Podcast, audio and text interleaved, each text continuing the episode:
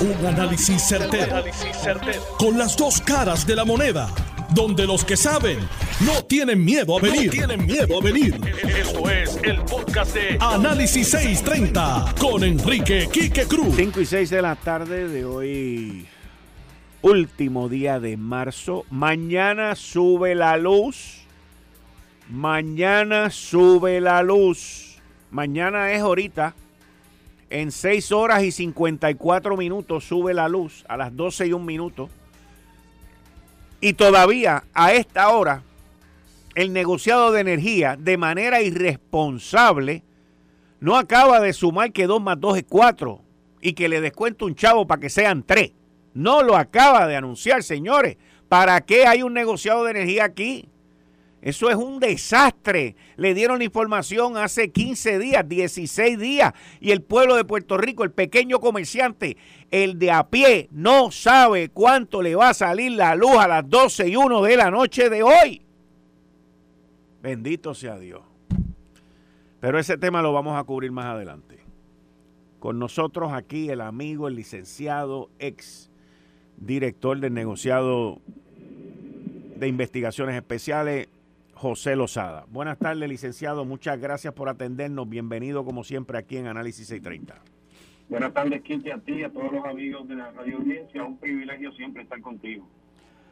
Oiga, licenciado, tenemos varios temas, pero vamos a empezar por la decisión de suspender sumariamente hoy al alcalde de Mayagüez, José Guillermo Rodríguez, de en la misma notificación prohibirle que tenga acceso, que se acerque a la alcaldía o a cualquier dependencia municipal y también de que no intente a través de él directamente, de segundos o de terceros, de obtener documentos de la municipalidad.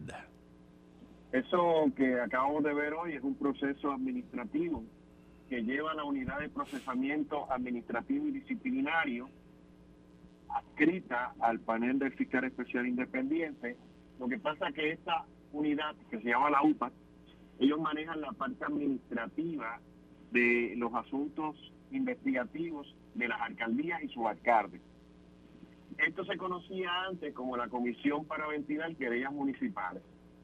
Y esta, esta es una unidad que atiende independiente del panel del fiscal especial independiente los asuntos administrativos porque el panel del fiscal especial independiente atiende investigaciones criminales que desembocan en una acusación criminal en un tribunal de justicia. Hay que hacer esa diferencia para que la gente no se equivoque y pueda entender. En la mañana de hoy, el alcalde fue notificado que está suspendido de su cargo. Él sigue siendo alcalde porque fue electo por los correligionarios de esta zona oeste de Mayagüez que votaron por él hasta tanto y en cuanto esta investigación culmine. Y esa es una medida cautelar en el reglamento de la UPA, conforme a la ley, para proteger la investigación y evitar que pueda interferirse con documentación, con testigos, para mantener la transparencia. Y de esa forma el alcalde queda fuera, se prepara para su defensa, se enfoca en su defensa y permite que el municipio y la gente de Mayagüez pueda seguir recibiendo los servicios. Una vez culmine esta investigación, y debo señalar que esta investigación la maneja inicialmente lo que se llama un abogado investigador, una persona que no es empleado del FEI, sino que es una persona, un abogado contratado para hacer esta investigación. Y una vez concluida esta investigación, se asigna, se contrata a un abogado que funge como oficial examinador para atender esa investigación. Y ese abogado, luego de evaluar toda la investigación, luego que el alcalde se defiende, va con su abogado, presenta su prueba, el examinador que funge como si fuera un juez, evalúa toda la prueba y determina si este señor es responsable o no es responsable. Si determina que es responsable, lo próximo que va a venir de la UPA va a ser una destitución. Pero si no es responsable, pues se archiva la querella y la oficial examinadora falla en contra de la UPA. Así de limpio y transparente este proceso. Así que le toca a Guillito Rodríguez defenderse con su abogado. Tiene una vista el próximo lunes.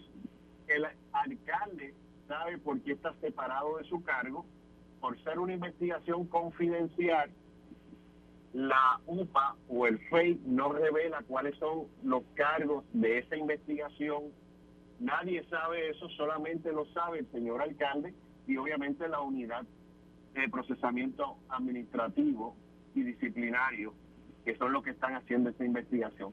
Debo pensar que Mayagüez está ardiendo por todo lo que está pasando en Mayagüez, está la investigación federal, donde uno de los ciudadanos ya se declaró culpable por el asunto del fraude con unos dineros municipales y unas inversiones. De igual forma, Ahora hay una investigación del FEI, una investigación criminal referida por justicia al FEI, al señor alcalde, y ahora el señor alcalde se enfrenta a esta investigación administrativa. Así que, con sin lugar a dudas, Mayagüez está encendido con investigaciones por todos lados, investigaciones federales y estatales, que deben preocupar a esa ciudad y a la gente de esa ciudad, a la buena gente de esa ciudad.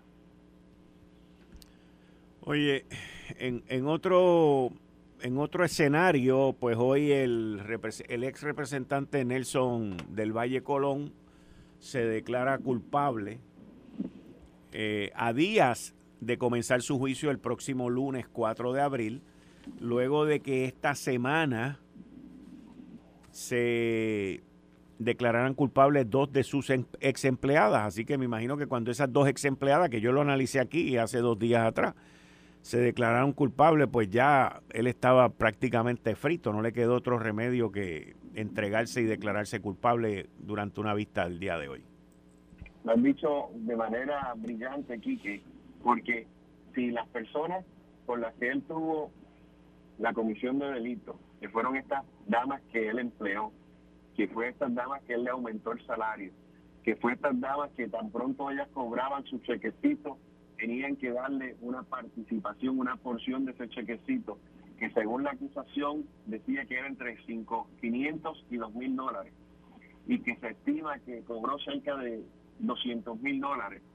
Pues habiéndose declarado culpable estas dos damas, debo pensar, y no hay que ser un científico de la NASA para saber que la Fiscalía Federal, si el señor es representante iba a ir a juicio, iban a ser utilizadas como testigos para decir cómo les pedía, cuándo les pedía, cómo pagaban. Incluso de la acusación sale que se hacían pagos por ATS móvil. Así que debía ser un caso bastante redondo para la Fiscalía, porque además de tener la evidencia documental de los bancos, la evidencia electrónica de esos depósitos por las ATH, tenían las testigos participantes para decir cómo las contrató, cómo les pidió, cómo les pagó.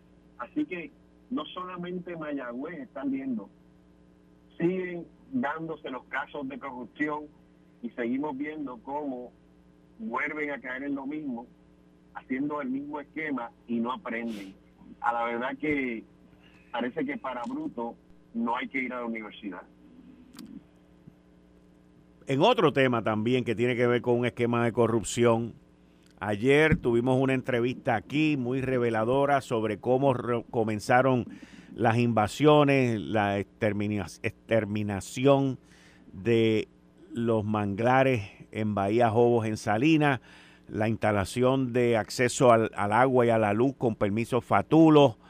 Eh, ¿cómo, ¿Cómo tú ves eso? O sea, y, y, antes de que tú me contestes, tú fuiste fiscal, tú dirigiste el NIE, eh, sigue siendo abogado en la práctica privada. Ayer el secretario de Justicia nombró un grupo de trabajo y anunció una investigación criminal.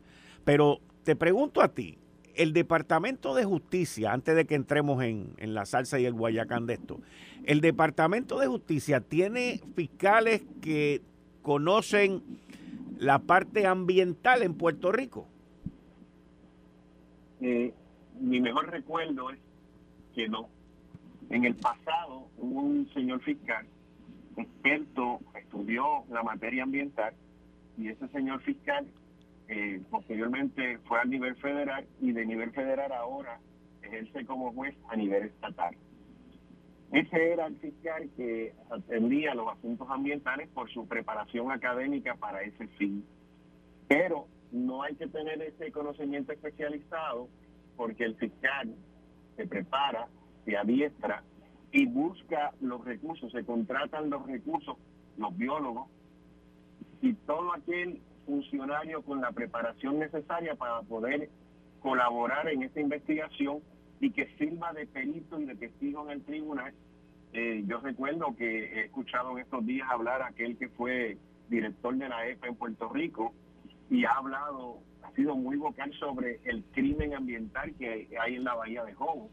Y ese crimen ambiental requiere que los distinguidos fiscales asignados a esta investigación pidan los expedientes de recursos naturales, de acueductos, de energía eléctrica, de la oficina de permisos, antes era la OGP, cualquier documento que pueda tener como endoso del municipio de Salinas comparar la veracidad de esos documentos, si son documentos genuinos o son documentos falsos, verificar qué funcionarios firmaron esos documentos, traer a esos funcionarios a entrevistas y si determinan de la investigación que algún funcionario de cualquiera de esas entidades puede estar vinculado con comisión de delito, con soborno, con fraude, con falsificación, con traspaso de documentos falsos, con crímenes ambientales, advertirle que son tarjetas de investigación para proteger ese derecho constitucional.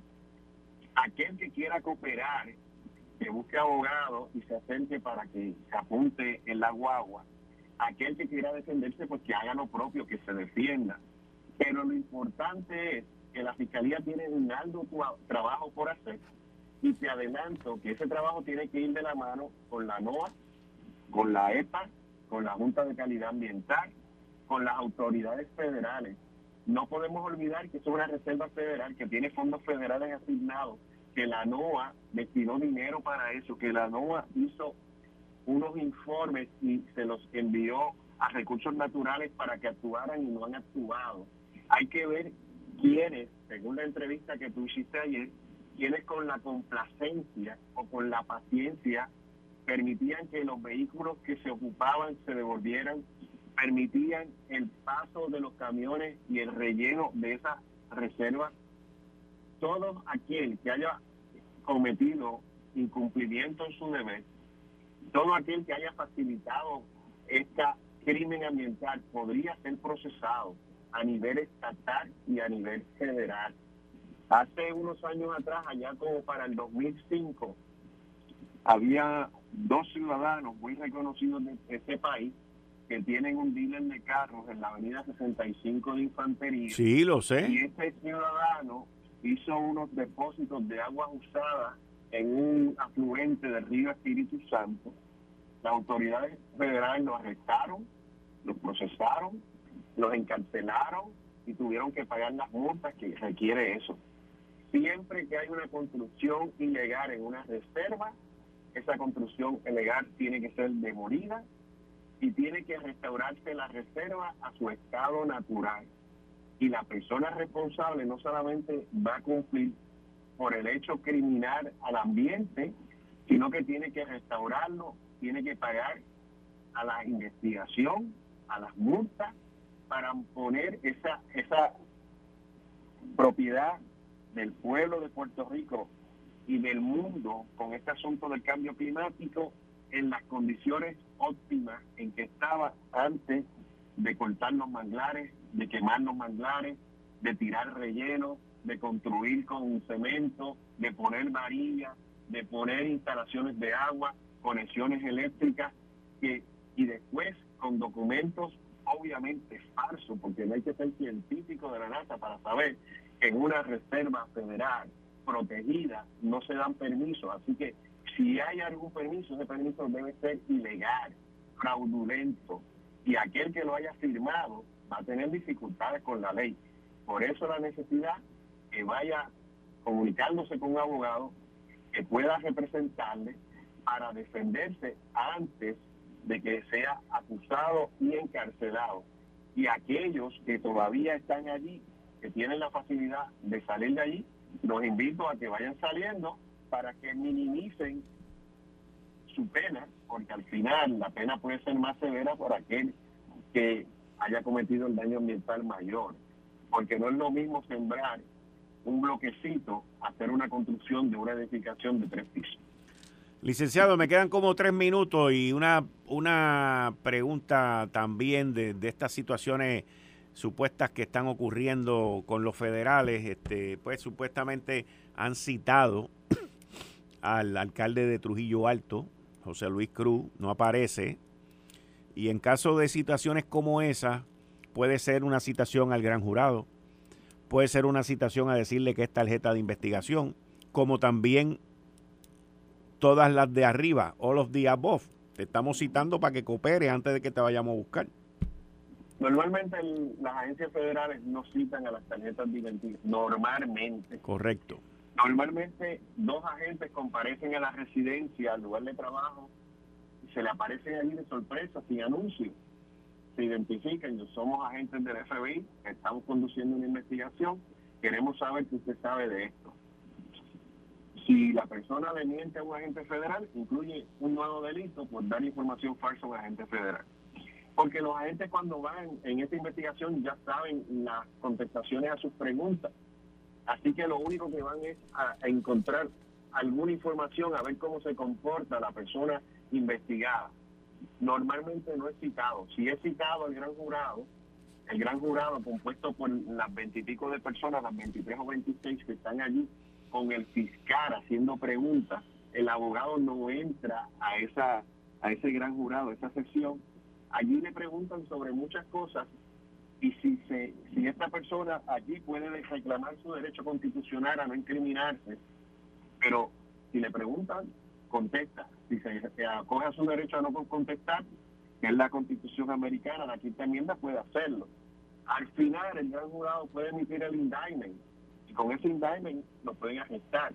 Y si tiene vinculación con asfalto, si tiene vinculación con recogido de desperdicios sólidos, si tiene vinculación con cualquier acto de corrupción, puede hacer una de dos cosas, o cooperar, o permanecer callado y defenderse. Pero estas personas tienen todas las facultades y todas las herramientas para investigar y conseguir información y con los cooperadores, con los implicados, pueden tener un caso redondo. Y no importa si no aparece, si se esconde, porque va a aparecer el día si es acusado porque si es acusado, las autoridades tienen todas las formas y maneras de localizarlo, de arrestarlo y llevarlo ante la justicia. Ahora, también igualmente los federales ponen a correr estas supuestas citaciones para poner a los muchachos que graban llamadas a trabajar en overtime. Me, me, río porque esa pregunta es tan cierta, que esa, esa aseveración es tan cierta que cuando eso pasa, los distinguidos amigos llaman, eh, ¿viste lo que está pasando? Vamos a verlo en tal sitio y eh, eh, esconda aquello, vota aquello. Son otros delitos, destrucción de evidencia, la conspiración para destruir. Son muchas cosas que pasan y ciertamente ya posiblemente dentro de esas herramientas que te mencioné que tienen las autoridades para investigar, ya hay órdenes de allanamiento, ya hay órdenes de grabación para poder tener esa información y después cuando se ven en la cámara tomando dinero, cuando se ven en la cámara hablando del soborno, cuando se escucha la grabación de que si tenía las armas o tenía el dinero o tenía y borra aquello y destruye aquello, pues entonces son descubiertos y eso es lo único que necesita el jurado para poder decir culpable. Porque mientras tanto siguen hablando para las gradas, siguen hablando para la prensa, yo no fui, yo no tengo que ver, yo soy inocente, pero cuando escuchan su voz en la grabación, cuando ven su foto cogiendo el dinero, pues ahí cambia todo. Licenciado José Lozada, muchas gracias por siempre estar disponible aquí en Análisis 630. Siempre un privilegio, que buenas tardes a todos. Buenas tardes. Ahí ustedes escucharon al licenciado José Lozada, ex director del negociado de investigaciones especiales, ex fiscal y actual abogado de defensa en los tribunales. Esto fue el, podcast de Notiuno. Análisis 630 con Enrique Quique Cruz. Dale play a tu podcast favorito a través de Apple Podcasts, Spotify, Google Podcasts, Stitcher y notiuno.com.